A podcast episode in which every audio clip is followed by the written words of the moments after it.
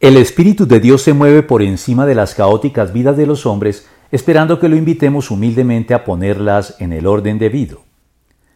La Trinidad Divina, Padre, Hijo y Espíritu Santo, estaba actuando en pleno en la creación del universo, en la medida en que Dios, Padre, en el principio creó los cielos y la tierra, Génesis 1.1, y lo hizo mediante su palabra, el Verbo o Hijo de Dios, representado en la repetida expresión, y dijo Dios, a lo largo del capítulo 1 del Génesis.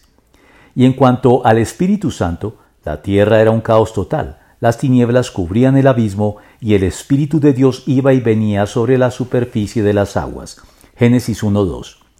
Ahora bien, aunque no es clara la razón de la condición caótica que el versículo 2 describe de la tierra, ni tampoco en qué consistiría exactamente ese caos, por lo que todo lo dicho al respecto no deja de ser especulativo, destacándose la llamada teoría de la brecha que sin entrar en detalles afirma que entre el primer acto creador de Dios en el versículo 1 y el versículo 2 del primer capítulo del Génesis hay una amplia brecha o periodo de tiempo en el que habría sucedido la rebelión de Satanás y los ángeles que lo siguieron, que explicaría pues este caos asimilado a una zona de guerra.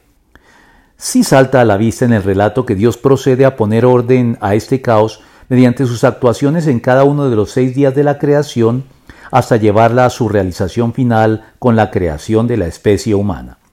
De manera análoga podría decirse que el Espíritu de Dios va y viene sobre la humanidad a lo largo de la historia, esperando a que aceptemos la redención de Cristo y le formulemos la invitación y le permitamos hacer presencia activa en nuestras vidas para poner en orden el caos de ellas.